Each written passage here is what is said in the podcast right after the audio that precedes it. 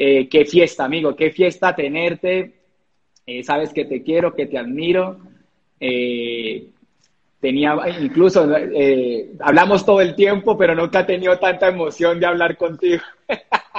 Yo creo que en el día que nos conocimos y, tantas veces que hemos hablado, pues hoy qué chévere tenerte acá en este espacio, entrevistarte. La gente quiere definitivamente conocer la mentalidad, tu mindset, eh, todo lo que te hace ser como eres, que la gente te ame tanto. Mira, hay gente de Portugal, son las 3 de la mañana en Portugal, la gente se está conectando de todas partes. Y, sé el amor que te tienen las personas. Mucha gente me escribió, tengo, me escribieron más de 200 preguntas, eh, todas muy encaminadas a intentar conocer el mindset de José Bobadilla, de, esa forma de pensar, de, de eso que lo llevó a tener éxito. ¿Sí? Y, yo quisiera arrancar de una vez porque esto apenas tiene una hora exacta, se acaba el tiempo y se nos va. ¿Qué crees tú, José, que ah, es radical o es determinante en el resultado que has tenido como tu, en tu vida? Posiblemente tú no lo ves tan grande como lo ve la media, pero la media claramente, el menos del 1% de la población puede tener las condiciones y el estilo de vida que tú tienes y la admiración y, el reconocimiento que tienes mundialmente. ¿Qué crees tú que, es, que fue radical o importante en ese éxito de José Bobadilla? Vale, bueno, pues ante todo, gracias Andresito, ya sabes que mucho cariño pues para ti, que admiro toda tu pasión y, y tu energía por todos estos eventos y por todo lo que haces. Eh, yo pienso que, eh, bueno, y un saludo a toda la gente que se conecta, que eh, gracias por el cariño que nos tienen, por estar pendiente de lo que publicamos también y, y pues nada, por soñar, por estar haciendo este increíble negocio y por estar emprendiendo en cualquier cosa que ustedes sean felices y que los haga seres humanos mejores y que los lleve pues como aprovechar la vida que tienen. Yo pienso que lo que lo que yo ah, achaco o lo que yo le doy eh, como el valor al resultado que hoy tengo es el entrenamiento permanente. Me parece que, que desde niño yo creo que de manera inconsciente me empecé a entrenar. Y, y, y me parece lógico entonces que si uno se entrena y persevera, pues se vuelve bueno en algo. Yo pienso que de niño yo, eh, es que yo, yo tengo una gran, eh, un gran recuerdo, yo tengo un gran recuerdo cuando estaba chiquito, eh, de ser un niño muy inquieto y de pasearme por un corredor que había, como ese zaguán que hay enfrente de las casas, donde están las columnas, y, y, yo me paseaba por allí como soñando, como diciendo yo voy a hacer algo increíble con mi vida, yo no quiero ser alguien eh, común y corriente, o sea, yo soñaba con, como con, con, eso, con tener éxito, yo no sabía qué era la riqueza, pero yo sentía la necesidad de hacer algo distinto. Entonces, claro, si un niño a los nueve años está pensando así, pues es lógico que sus neuronas se van entrenando, que, eh, y después yo me voy de mi casa, empiezo a practicar, empiezo a probar, empiezo a, a, subirme por las paredes, empiezo a recibir los rechazos de la vida y eso creo que te vuelve, pues claro, fuerte, te amortigua y entonces cuando yo lo comparo con los deportes me doy cuenta que exactamente los que van a los olímpicos eh, son buenos es porque llevan muchos años practicando y estirándose y, y fortaleciendo las fibras de su cuerpo y pues entonces son capaces de levantar una pesa muy pesada y dejan a la gente con la boca abierta. Pero claro, uno dice, ¿cómo esa mujer pudo levantar esa pesa tan grande y, yo no? Pero claro, esa mujer pues lleva eh, preparando sus nalgas, preparando sus piernas, preparando sus, sus, sus pantorrillas y su mente sobre todo para hacerlo, ¿no? Entonces yo a eso se lo debo, a haberme entrenado desde chiquitico y a seguirme entrenando. Ok, José, mira, hay algo que yo admiro muchísimo de ti y es que cuando tú hablas soñando, soñando, es real que, sueñas, pero yo veo que la gente no entiende ni siquiera la palabra sueño, o sea, no, no entiende qué significa sueño. En la perspectiva de José Bobadilla, ¿qué crees qué es el sueño y qué significa para la vida de un ser humano poder soñar.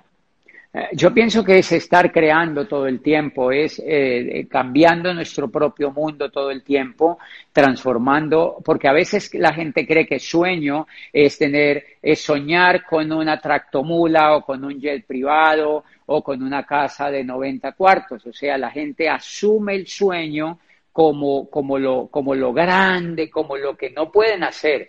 Y a mí me parece que el sueño tiene que ver también con cosas eh, que somos capaces de cambiar en la vida diariamente, ¿no? Entonces, entonces eh, por ejemplo, si nuestro cuarto es, es feo y lo tenemos mal arreglado, pues pues un sueño chiquitito es volverlo hermoso, es pintarlo de colores, es, es ponerle caras de payaso y es volverlo, volverlo con un piso brillante, qué sé yo. O sea, es que nuestra mente no se quede quieta ante la realidad que tenemos, que nuestra mente no acepte la realidad como algo estático. Me parece que estar soñando siempre es eso, es eh, voy a aprender otro deporte, voy a montarme en otro aparato, voy a entrenar mis músculos, eh, voy a leer el libro que no había leído, pero claro, eso también te lleva a decir, eh, mi casa es muy pequeña, entonces la voy a cambiar, pero, y, y claro, la mente se va entrenando, se va entrenando y después dice, pues andar por tierra, hay mucho trancón, mejor vuelo por el aire. Y te lleva entonces, como Elliot Moss está pensando ahora, en que quiere conquistar, en que quiere colonizar Marte, eh, porque está demasiado insatisfecho con lo que hay en la Tierra y es porque, porque entrenamos. Entonces, para mí soñar es eso, es siempre, siempre, siempre estar yo no diría que insatisfecho, porque, porque creo que no es la palabra, pero sí creativo, o sea, estar creativo, estar, eh, estar, estar, estar transformando nuestro alrededor. Perfecto. Mira, hay otro valor que, me parece que lo veo en tu proceso de éxito y es la autenticidad. Entonces, tienes una mentalidad que has entrenado durante toda tu vida y ese es el, digamos, a lo que le achacas tu éxito. Sueñas y crees el sueño como una imaginación, como, como esa posibilidad de reinventarnos día a día. Pero yo veo que tú eres auténtico, auténtico y el mundo carece de eso. La mayoría de las personas tienden a, simular. Incluso tú eres tan auténtico que el mundo de habla hispana ha adoptado palabras tuyas como chuchú, como torombolo o, como eh, supera la muñequita, cosas que tú dices que tienen de tu autenticidad. Eh, ¿cómo, ¿cómo, ves tú ese valor en el proceso del éxito? ¿Cómo, cómo consideras tú ser auténtico y por qué es importante ser auténtico, porque yo valoro, yo veo mucho eso en ti, yo veo que tú eres auténtico. Ah, yo creo que eso es ah, lo, natural que todos los líderes debemos desarrollar y cualquier artista, eh, cualquier líder, cualquier empresario. Yo creo que la autenticidad tiene que ver con la felicidad, porque porque la felicidad eh, nos hace como enfrentar el mundo como somos, o sea, como somos, eh, sin, sin, filtros, eh, sin preparativos, sin previos, sobre todo sin el pensar en qué dirán, el qué pensarán los otros, porque a veces yo creo que eh, yo recuerdo mucho cuando yo estaba en el salón de clase, una vez eh, yo era muy malo para una asignatura y estaban haciendo un examen donde había que ver unos mapas eh, y yo no, no, entendía nada ni quería entender tampoco. Entonces, cuando llegamos al examen era muy rígido todo el sistema de, de, de, evaluación. Entonces, nos pusieron en el salón más, más apoteósico de la universidad, que era de madera, muy fino, y entonces eh, yo no sabía mucho de la materia ni tampoco quería saberlo. Entonces yo me asomé al examen de mi, de uno de mis mejores amigos que estaba antiguo, yo me asomaba al examen y entonces yo veía que él marcaba el lado izquierdo. Yo decía, mm, hay que marcar el lado izquierdo. Entonces, eh, cuando de pronto yo vi que él marcó en otro lado y no coincidía con el lado mío, entonces estaba en un silencio impresionante el salón y yo levanté la mano y le dije, profesor, eh, es que los exámenes son distintos y obviamente se cayó de risa todo el salón y todo el mundo aprovechó para copiarse, para copiarse y, hasta el profesor eso le causó risa.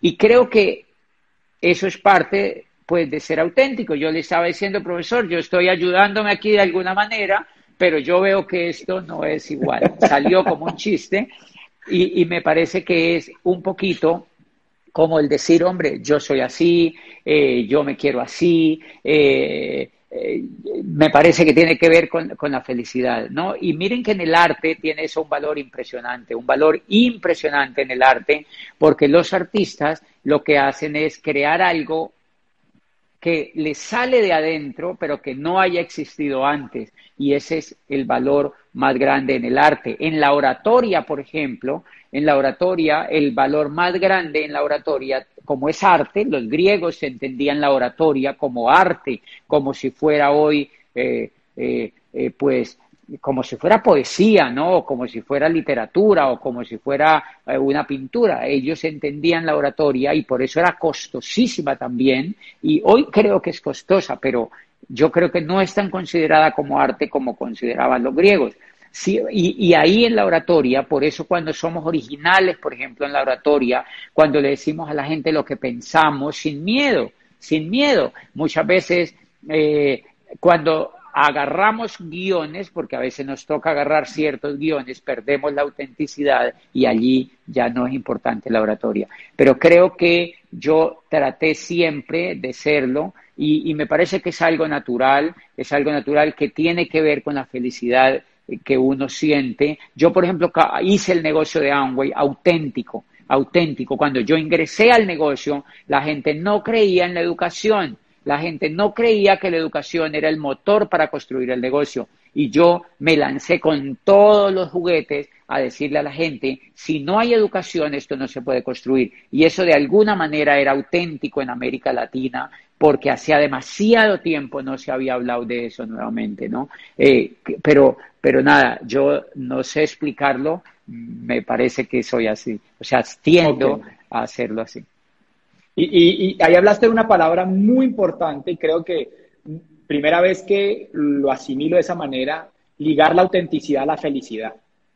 Y eso me parece, eh, digamos, revelador, porque mucha gente es infeliz por ser otro. O sea, la verdadera felicidad nace de ser yo mismo, quien, o sea, llevar toda la fuerza que tengo en mi corazón, en mi mente y no hacer lo que los demás digan. Basado eso, ¿qué hace feliz a José? ¿Qué ¿Qué hace feliz a José? ¿Qué, esa palabra aparece en esta, en esta entrevista. ¿Qué hace feliz a José? ¿Qué, qué, qué hace feliz a José? A mí me hace feliz estar vivo, la vida, me hace feliz la gente, me hace feliz lo misterioso, el no comprender nada, me hace feliz el, el, tener todo este lienzo enfrente del universo, de la vida y, y, la verdad, no comprender mucho, estar como un niño viviendo y, como explorando, eso me hace muy feliz, me hace muy feliz, eh, pues eh, me hace demasiado feliz hacer cosas y como retarme a hacerlas, como, como, como, como saber que cada día yo puedo hacer cosas que antes no las podía hacer. O sea, cuando yo ingresé al negocio de Amway, por ejemplo, uh, yo, yo sabía que yo lo podía hacer, pero eso me retaba, me conectó demasiado con la gente, eh, los sueños de la gente me hacen muy, muy feliz. Y, y hoy en día mm, las cosas no me hacen feliz, digamos que son parte de la comodidad y todo eso, pero me hace muy feliz eh, como casi todas las cosas que me ocurren me hacen feliz, incluido las pues yo he hablado mucho, me hacen felices los retos, eh, a veces cuando se caen cosas y se desportillan, eso me hace muy feliz, eh, me hace muy feliz. O sea, cuando se cae una cosa y me golpea un pie, eso me hace muy feliz también. Cuando, cuando eh, un día me mordió un caballo y, eso me hace muy feliz, de verdad. Es raro, pero me gusta, me gusta que pase eso. Eh, a, mí se me han muerto mascotas y yo digo, increíble, pero todo eso me hace feliz. Porque oh. yo recuerdo cuando estaba en la universidad, yo tenía la única moto que yo tenía eh, y un día pasa, estábamos enfrente de la Facultad de Derecho, yo estaba por ahí en tercer semestre, y, y, pasó una, una chiva llena, llena de, de, estudiantes y me gritaron, Bobadilla, vamos. Entonces yo eh, iban varios amigos míos, eran de otra universidad, yo me subo al camión ese y nos fuimos y regresamos, eso nos fuimos lejísimos para una finca, era de fiesta, y regresamos a las 2 de la mañana de allá. Y cuando yo regresé, llegué a mi casa y me acosté a dormir. Cuando me acosté a dormir, más o menos a la hora, me acordé y dije, wow, la moto. Y era que había dejado la moto en, la Facultad de Derecho donde me había subido esa mañana.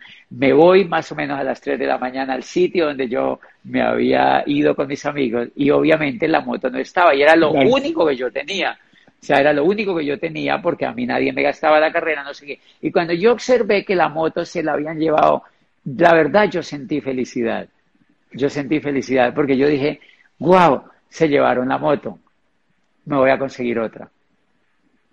Me, me, voy a conseguir otra, voy a conseguir otra. Y de verdad, yo sentí autenticidad porque yo dije, oye, yo sentí una felicidad auténtica porque yo dije, es como la oportunidad de conseguirme otra. Yo decía, eso está pelado eso ya estaba pelado, es la oportunidad de conseguirme otra. Y yo quedé tranquilísimo, tranquilísimo. Al otro día llegué al salón y me dijeron, ¿verdad que te robaron la moto? Yo, sí, me la robaron. ¿Y estás así de fresco? Y yo, pues sí, ¿yo qué más hago? Se la robaron. Pero yo sentía gozo por dentro. Es raro, yo sentía gozo por dentro. Y es increíble. Más o menos a los dos meses salimos de vacaciones, a vacaciones. Yo llegué a Neiva, donde unos amigos míos eh, una familia súper linda, porque yo allá tenía uh, los mejores amigos y familias increíbles. Y la mamá de un amigo me dijo, eh, Juan Carlos está en Bogotá en la universidad, él dejó la moto aquí, eh, llévate esa moto. Y es increíble. Y al, y al, otro día yo salí con una moto para Popayán, linda, súper linda. Me dijo, después me la paga. La verdad, yo nunca me he vuelto a ver con ellos. imagínate ahí, y ahí estás mostrando un principio impresionante y es que la buena actitud transforma todo, ¿no? Y haber tenido esa actitud te devolvió la moto el mismo universo por la misma actitud, o sea, no te pegaste de ella, te reíste y, después apareció otra moto, o sea, se resolvió. Yo he tenido la oportunidad de estar contigo en muchos eventos donde tenemos presión, estrés y nos reímos de, las, de, los, del estrés y veo que te recuperas muy rápido en, con respecto a cualquier circunstancia negativa. Lo, ahora que lo estás contando, te hace feliz y te recuperas muy rápido desde el punto de vista emocional, o sea, eres positivo.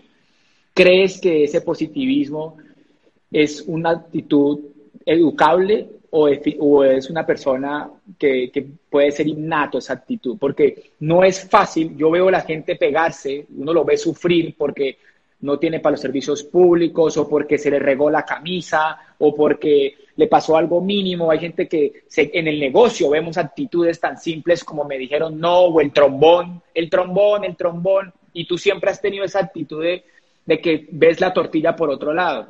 ¿Crees que eso es educable o es naturaleza? ¿Es, tu esencia o es parte de tu temperamento? ¿Cómo lo puedes considerar tú? Yo creo que son las dos cosas. Yo espero que, por supuesto, son las dos cosas, pero es educable. O sea, lo increíble es que es educable. Es educable. Obviamente, de, manera alguna, cuando crecemos, algunos veníamos ya educados desde chiquitos. Eh, seguramente hay algo que quizá desde el feto mismo eh, tiene de alguna manera influencia. Por ejemplo, mi madre era muy positiva.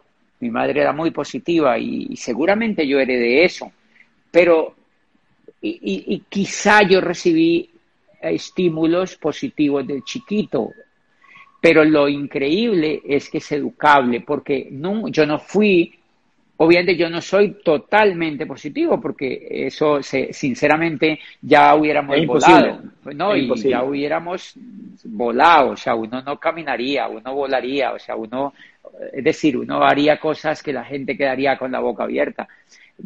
somos medianamente positivos, pero yo la he educado muchísimo la actitud para hacerlo. Cuando empecé a leer, por ejemplo, los libros del negocio, yo llevo más de 15 años leyendo esta información y escuchando esta información. Y cuando los libros te dicen que, que es muy mal negocio ser negativo, pues sería uno muy torpe apuntarle a ese negocio. Porque, porque cuando yo leo lo negativo atrae la pobreza, lo negativo te, te, te ata al piso, lo negativo no te deja volar. O sea, es muy mal negocio ser negativo, ¿verdad? Es muy mal negocio. Ahora, uno es negativo en ciertos grados y también es positivo en ciertos grados. Digamos que tenemos quilates en eso, ¿no? Pero lo lindo es que es educable. Lo que yo creo es que la mayoría no somos juiciosos en educar eso, no somos juiciosos en educar eso. Y en mi concepto sería un gran trabajo de frente, de frente, de frente, de frente, educar eso, porque me parece que todo el liderazgo, el éxito, la misma felicidad tiene que ver con ese lado del cerebro educado de esa manera. Ah, yo cuando leía, ah, leía una vez la biografía de Tomás Alba Edison y, hay un pasaje impresionante cuando en Menlo Park se incendia toda esa fábrica que él había construido y él tenía creo que 69 años y, y, y se incendió el edificio principal de General Electric. Y entonces lo encuentran, eh, entonces empiezan a buscarlo por todas partes en el edificio, eh, donde estás, y los hijos, hay un hijo que lo empieza a buscar y, de pronto lo ve abajo, abajo en el edificio pasando por el lumadal y, entonces él está gritando y, le dice, hijo, hijo, hijo, eh, llama a tu madre, llama a tu madre para que venga y vea este espectáculo de las llamas que no se repite todos los días.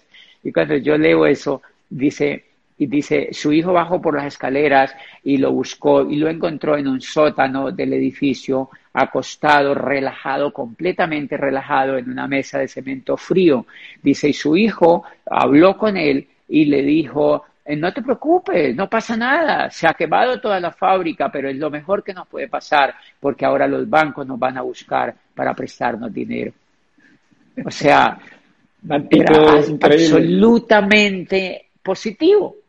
Y, claro, por eso inventó y por eso fue capaz de mejorar eh, el filamento de la bombilla, ¿no? Porque ningún otro hombre hubiera podido pulirlo tanto como lo pudió Edison. Se necesitaba una mente completamente positiva para quedarse y poner a alumbrar ese foco que finalmente cambió el mundo. Así, intentarlo hasta lograrlo, pero tenía que ser positivo. Tocas un punto importante. Dale.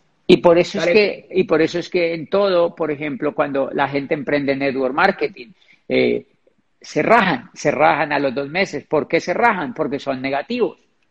Se rajan porque son negativos. Yo tengo amigos que se han rajado a los cuatro meses, a los seis meses, al año. Hay otros que se han rajado a los cuatro años. Y claro, cuando se rajan es porque son negativos es porque son negativos, porque cuando uno habla con ellos, uno se da cuenta que les sueltan negativos. ¿Por qué te rajaste? Por esto, por esto y por esto. Me rajé por el sistema, me rajé por los productos, me rajé porque el detergente no me daba espuma, me rajé porque mi grupo se rajó, o sea, por negativos. Entonces, por eso, claro, de, de ninguna manera un líder, que, una persona que no sea positiva, puede llegar a ningún pin en el network marketing. Es literalmente imposible. Tocaste un punto que me gustaría abordar porque sé que nadie, digamos que es tu parte más íntima y tiene que ver con, tu madre, ¿sí? con la tuya.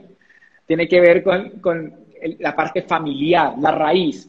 En el éxito es importante, la, digamos que la mentalidad es educable desde niños.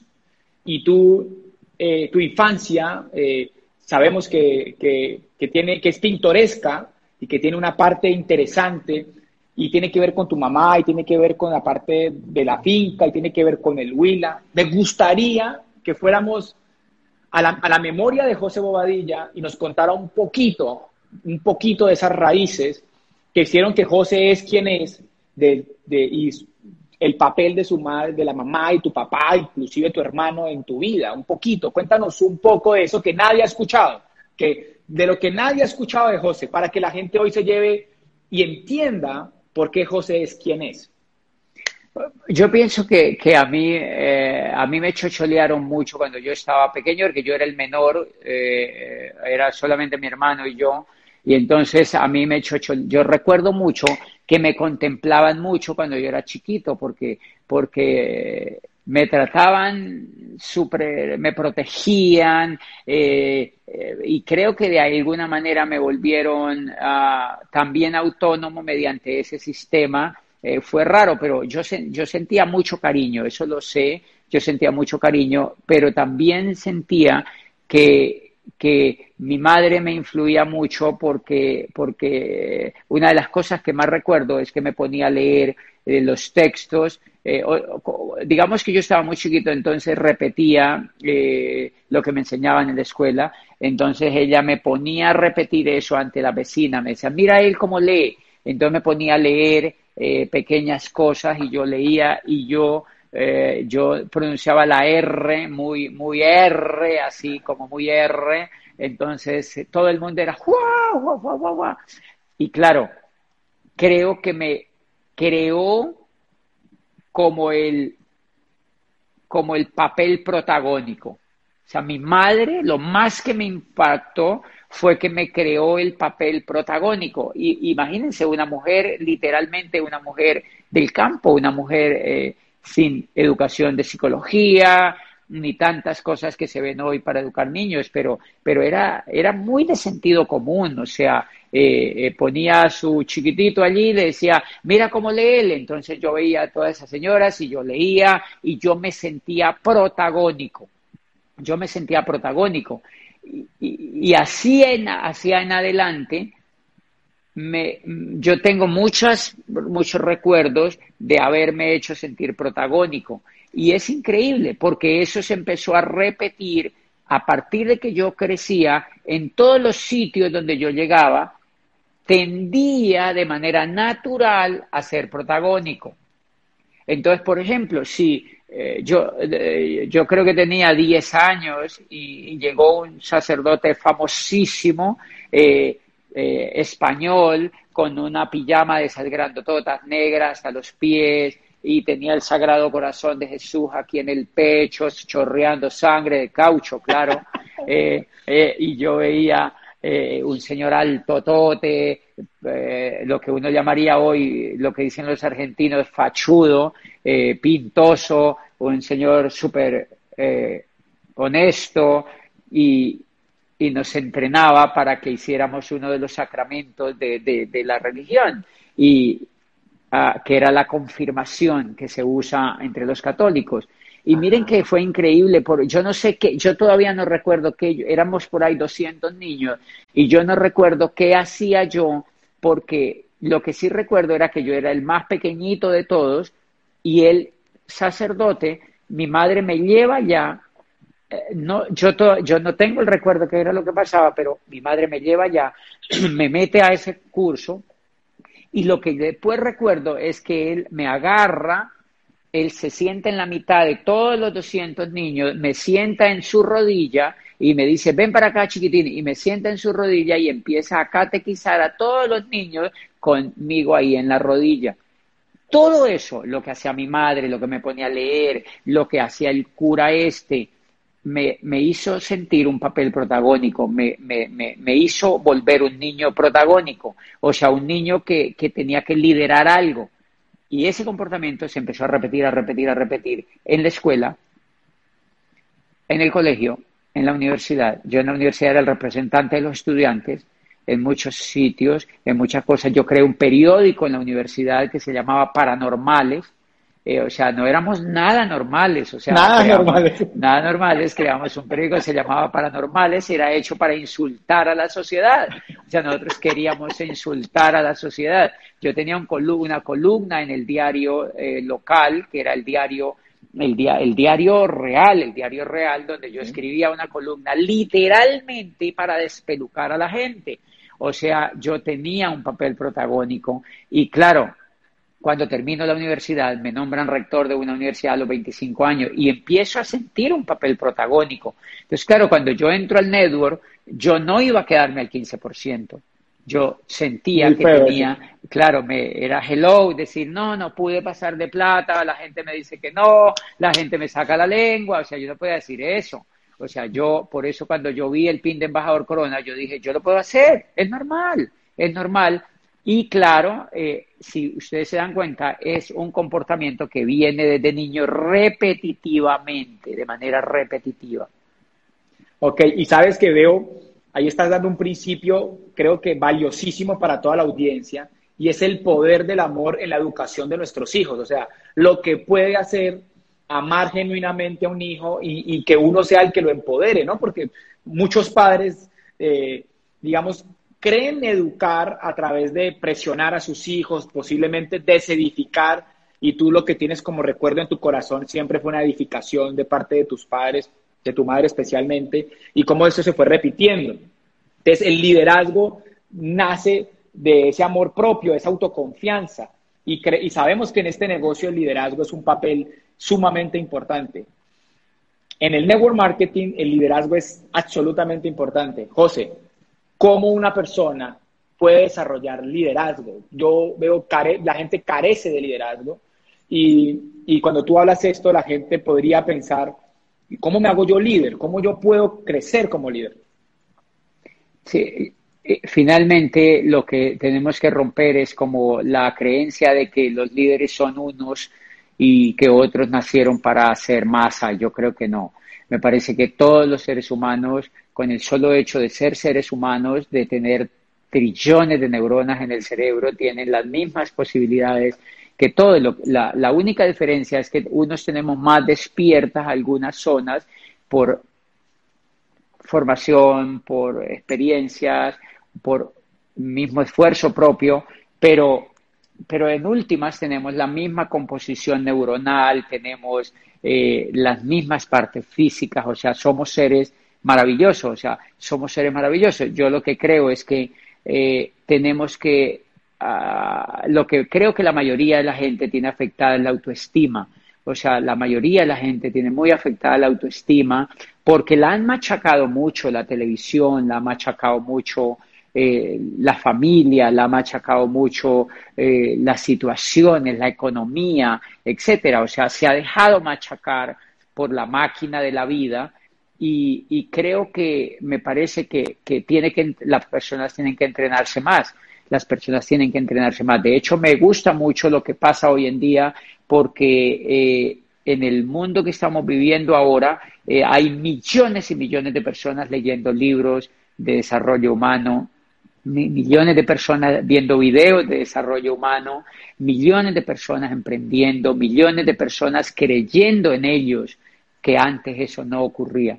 Antes eso no ocurría. De manera que creo que el mundo va a cambiar cuando las personas eh, entiendan que, pueden educar su liderazgo y, me parece que un mundo perfecto, mucho más eh, humano, es un mundo donde las personas eh, eh, desarrollen sus habilidades de liderazgo para que brillen al máximo en lo que, en lo que pueden llegar a ser, ¿no? Pero, pero creo absolutamente en que son habilidades desarrollables eh, al ciento por ciento. Lo que veo es que no todos son capaces de asumir ese proceso y lo hacen de manera intermitente, o lo hacen sin fe o exacto, de manera mediocre. Pero si lo hicieran como, como una carrera, como algo completamente eh, de frente, de centro, eh, las personas se desarrollarían muchísimo. Porque eso exactamente como hacer un deporte, exactamente como tocar una guitarra. Igualitico como una persona va a tocar una guitarra o toca el violín, al principio somos retorpes, pero después nos volvemos buenos y lo mismo es el pensamiento, lo mismo es el liderazgo, lo mismo es las relaciones con nosotros, eh, eh, completamente educables. Creo, creo, que queda clarísimo que somos arquitectos de nuestras vidas y de nuestras virtudes, ¿no? Y, que podemos llevar nuestra vida eh, desde los aspectos esenciales como la mentalidad, la actitud, el liderazgo, la confianza, la autoestima, tomar esa decisión de tomar control. La mayoría de nuestra audiencia es de la industria del network marketing, ¿sí? Eh, quisiera, José, que nos dijeras por qué el network marketing como profesión, por qué el network marketing como profesión, por qué apostarle la vida a un proyecto, porque tú pudiste ser con la actitud que tiene, los valores, el liderazgo, la autoestima, tu autenticidad, con todas las virtudes que hemos hablado, tú pudieras haber decidido hacer otra cosa. ¿Por qué network marketing y por qué te quedas en el network marketing? Porque hoy el mundo se te ha abierto de posibilidades totales ¿Y por qué sigues haciendo network marketing? Claro, yo creo que hago network marketing porque es una profesión muy completa demasiado completa, demasiado integral, porque es muy retante, eh, porque me parece, cuando yo la comparo con la política, la política me parece totalmente incompleta. Cuando la comparo con la abogacía, me parece increíblemente incompleta. Cuando la comparo con cualquier profesión, me parece incompleta. Cuando la comparo con la propia raíz, me parece absolutamente de extremo a extremo. Cuando la comparo con la medicina, totalmente nada que ver. No porque una sea mala o la otra sea buena, sino porque, porque para mí el network marketing es una profesión demasiado completa y es porque en, muy pocas cosas nos podemos duplicar. Eh, en el network marketing nos podemos duplicar y eso para mí es alucinante, que uno se pueda duplicar en otro ser humano y que esa duplicación dure, dura, y dure toda la vida y que se transmita a otras generaciones. Muéstrenme una profesión donde la gente se pueda duplicar.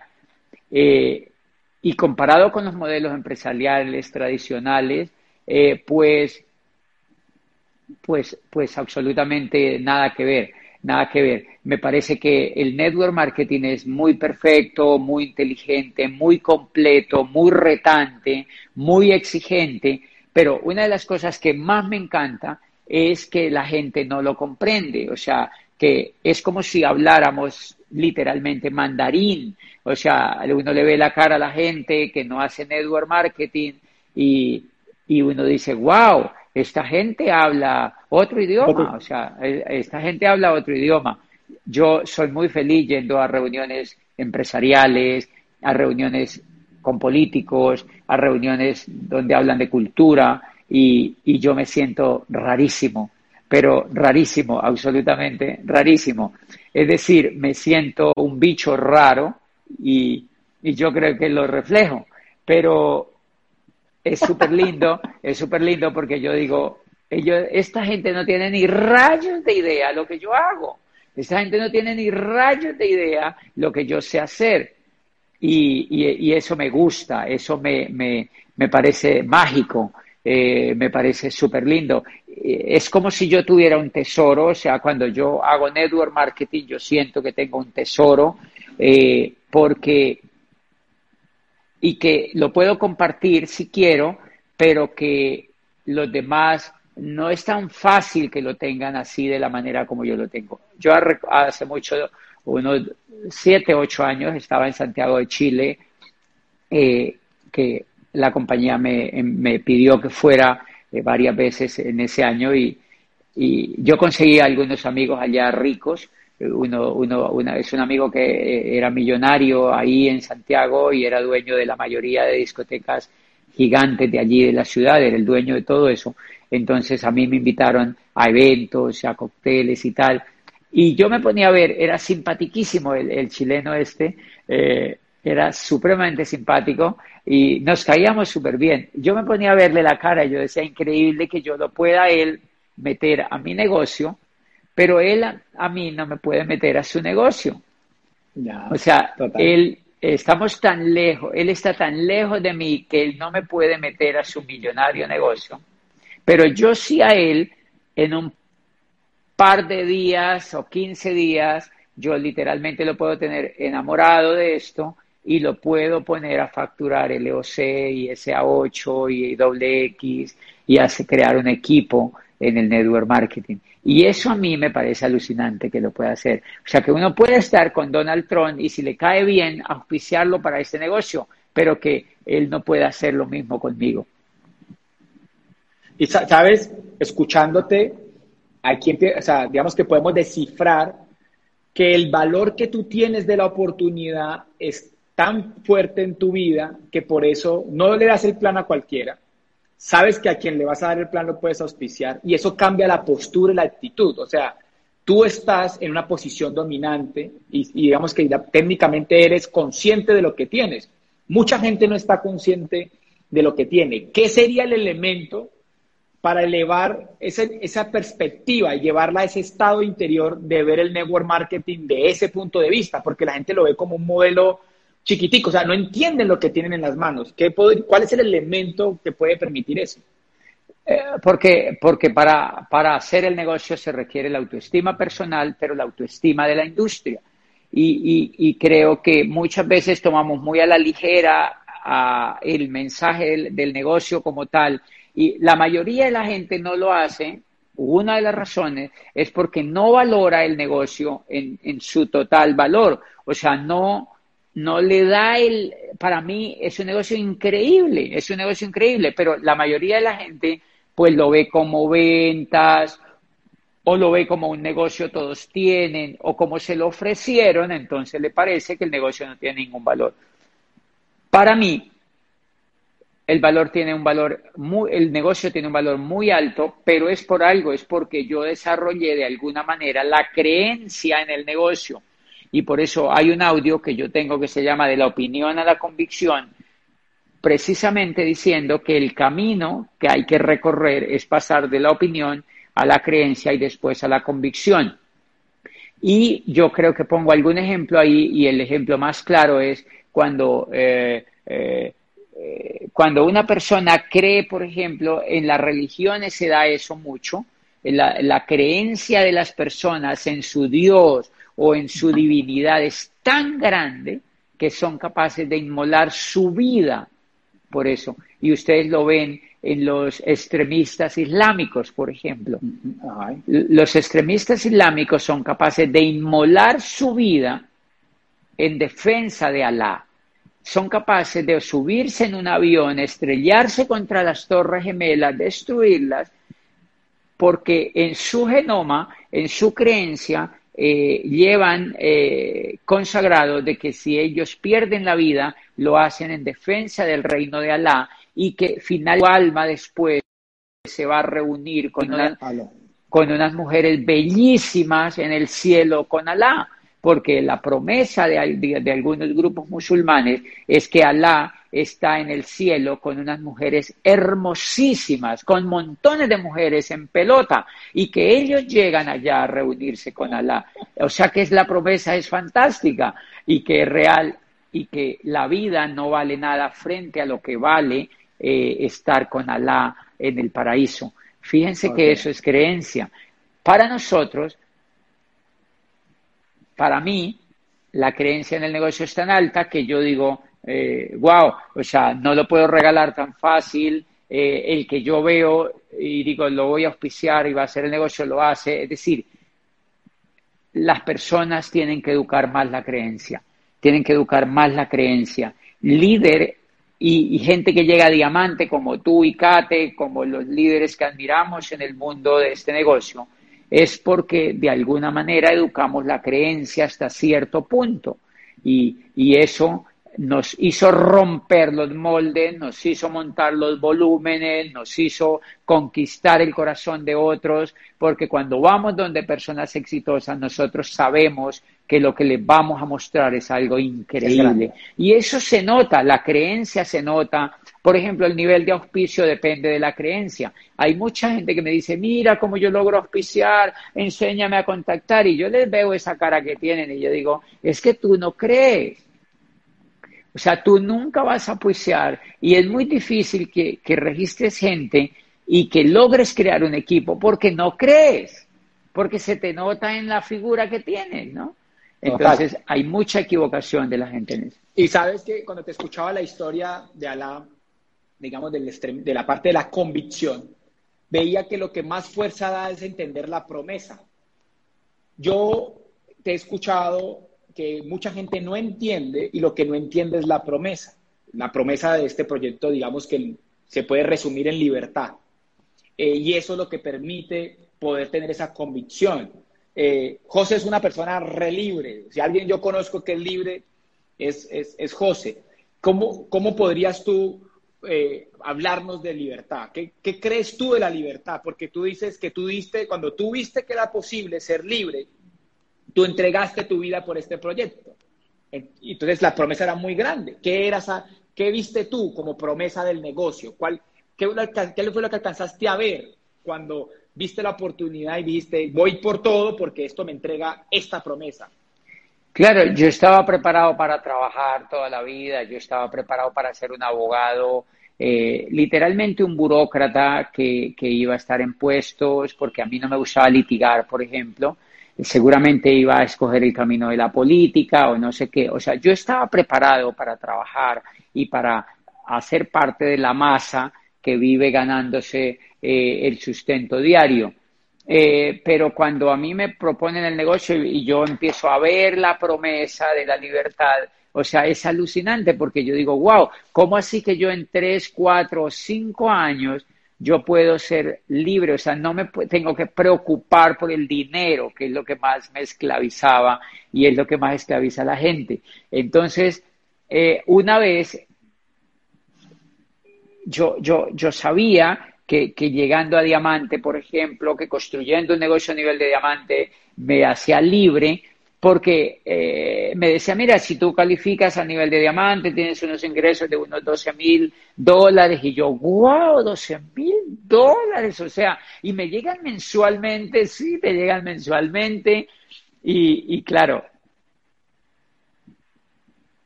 es fascinante no depender de nadie, es fascinante no levantarse esperando hacer un informe. Yo detesto los informes. Eh, es fascinante levantarse y saber que no hay que ir a una reunión. Yo odio las reuniones, a mí no me gusta ir a reuniones, de hecho, y, y, la compañía lo sabe, a veces me citan a reuniones y yo me, yo me doy cuenta cuando ha pasado hace ocho días, porque me parece terrible las reuniones. Yo les digo, cuéntenme lo que decidieron y yo los apoyo.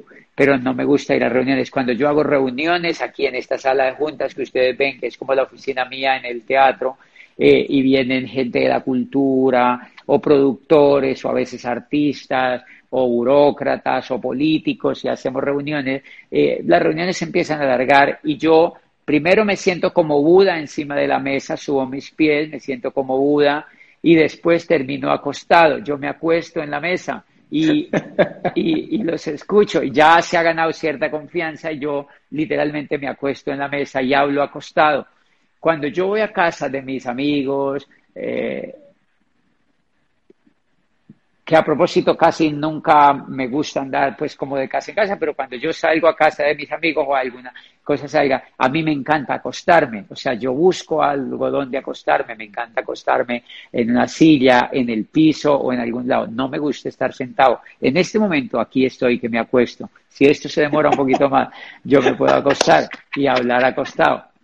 Pero pero son los pequeños detalles, ¿verdad? Cuando entonces yo advierto la promesa que me llega dinero después de que lo construya sin hacer el, el mínimo esfuerzo. Eh, eso para mí fue absolutamente mágico y por eso yo fui, yo fui diamante fundador, yo construí un negocio eh, lindísimo desde el comienzo y, me parece que ese negocio está dando dinero hace 12 años de, a nivel de diamante, más de 12 años y, y, y todos los meses, claro, todos los meses llega el dinero, eh, a veces tú no te lo alcanzas a gastar y vuelve y llega. Uno dice, ¡qué estrés! O sea, volvió y llegó otra vez, ¿me entiendes? Y muchas veces al principio, y después hubo un año que llegaron bonos y unos bonos grandísimos que uno se pregunta, uno dice, ¿y ahora en qué me los gasto? O sea, ¿qué hago con esto? Y es un problema gravísimo porque uno no sabe qué hacer con la plata y tienes que aprender que a invertir y que no sé qué y que ta, ta, ta. Y despilfarrar plata es increíble. O sea, es increíble despilfarrar plata, comprar lo que uno le da la gana, meter. Yo le he metido a la combi, por ejemplo, a ese carro. Yo manejo, yo ahora mismo tengo nueve carros, pero, pero, pero, eh, claro, yo manejo uno que es básicamente la combi, que es el que tiene la imagen del teatro, y a eso le he metido cerca de 30 mil dólares. O sea, yo digo, esto es una, es una, es es una alcancía, o sea, yo le meto cosas y le meto cosas y le meto cosas y le meto cosas. Y literalmente despilfarrar el dinero, pero nos permite este negocio hacer eso. Creo que haberme liberado de lo económico es súper lindo porque te permite eso, no depender de nadie, levantarte temprano porque te da la gana, eh, hacer deporte, o hice deporte, por ejemplo, a las 5 de la tarde, pero ayer lo hice a las 6 de la mañana, pero un día te desvelas porque te tomaste dos excesos y no duermes, entonces te estás toda la noche eh, buscando por ahí libros o metido en internet o hablando con alguien también que no puede dormir y al otro día, pues nada, te metes al jacuzzi y te metes con una copa de vino al jacuzzi y no pasa nada. Literalmente, Andrés, yo veo, yo, yo me pongo a ver la vida y yo digo, increíble que seamos libres, increíble que, que, que, no tengamos que estresarnos por nada, que no tengamos que salir en los trancones, por ejemplo, que podamos ir a hacer kitesurf el martes. Ayer yo fui a hacer kitesurf desde las 9 de la mañana, salí de Cali y regresé en la noche. Y, y, eso, y habían solamente en todo el lago, que tiene kilómetros, había una cometa, la mía. Wow. Y yo digo, wow, qué privilegio. O sea, tener un lago entero para mí solito y un bote que me cuida y, amigos que quieren ir conmigo todo el tiempo. Y, después hoy fui, monté un poco los caballos, eh, eh, voy y me pego una ida de una hora y monto un poco el caballo, que soy súper enamorado de ese caballo, tengo un caballo nuevo que es hijo de un campeón mundial eh, y, es, y lo amo ese caballo, es súper pícaro, es súper bello y, y ayer mandé otro, tengo dos caballos, envié otro para Medellín a que lo entrene uno de los mejores montadores eh, de Antioquia para que lo entrene. A ¿Qué tal que, que, se vuelva un buen caballo? O sea, todo eso es porque, porque podemos ser libres y entonces yo esa promesa la vi en el negocio, en el negocio. Pero me parece que no es riqueza como tal, es tener la posibilidad de disfrutar de la vida, de las cosas sencillas, de, ver cómo un pajarito hace un nido al lado del lago y cría los peces, de cómo, de alimentar a los peces por la mañana, de poderle dar yo mismo la comida a los caballos, eh, yo le preparo la comida a los caballos, le hago la mezcla, eh, le llevo los bultos, no pongo un empleado a que haga eso. Eh, o sea, poder hacer esas pequeñas cosas es de verdad increíble.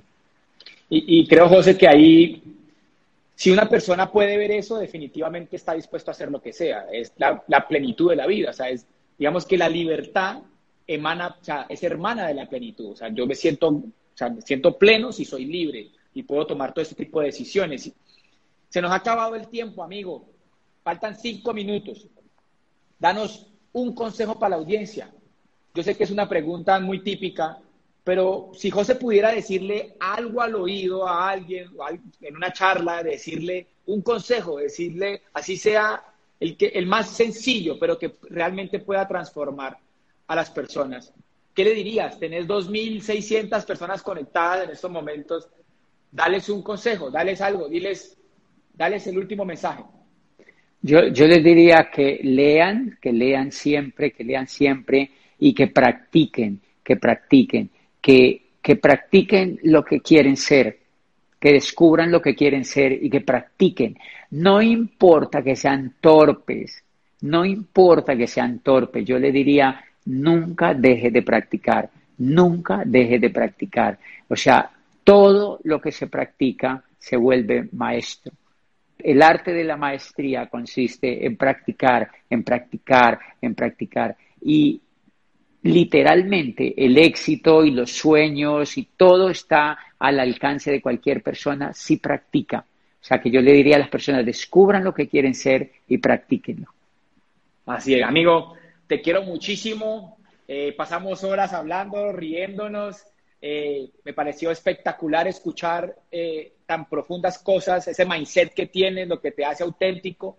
Eh, la gente te admira, te queremos profundamente, has visto mensajes de todo lo que nos dices y hoy en día nos enseñas porque no paras de soñar, porque sigues todos los días tu corazón, ahorita estás haciendo gimnasia, haces equitación, haces kitesurf y como técnicamente dices, estás estirando la neurona. Te quiero muchísimo, amigo, despedamos la audiencia, y bueno, gracias por haber aceptado la invitación, lo valoro profundamente. Eh, te lo dije, pensé que te dije, te voy a entrevistar y me dijiste sí de una, no pensaste ni un segundo y eso me quedó en el corazón. Gracias a ti por haberme invitado, ya sabes todo el cariño que siento y la admiración por lo que haces también. Eh, a todos los que se conectaron, mi corazón, mi cariño, me emociono de sus sueños. de todo lo que ustedes creen en, en esto, en lo que les decimos y sobre todo de pues de seguirnos porque lo que nosotros hemos hecho es para inspirarlos un poquito y para contribuir de que la vida con la, para que con la vida la vida de ustedes también cambie de manera que los felicito gracias por soñar por amar a los otros, por, por vivir este, este ratito de vida que nos toca vivir, eh, por vivirlo de la manera más feliz que puedan hacerlo. Buenas noches a todos y gracias. Gracias. Chao, José, te quiero. Chao.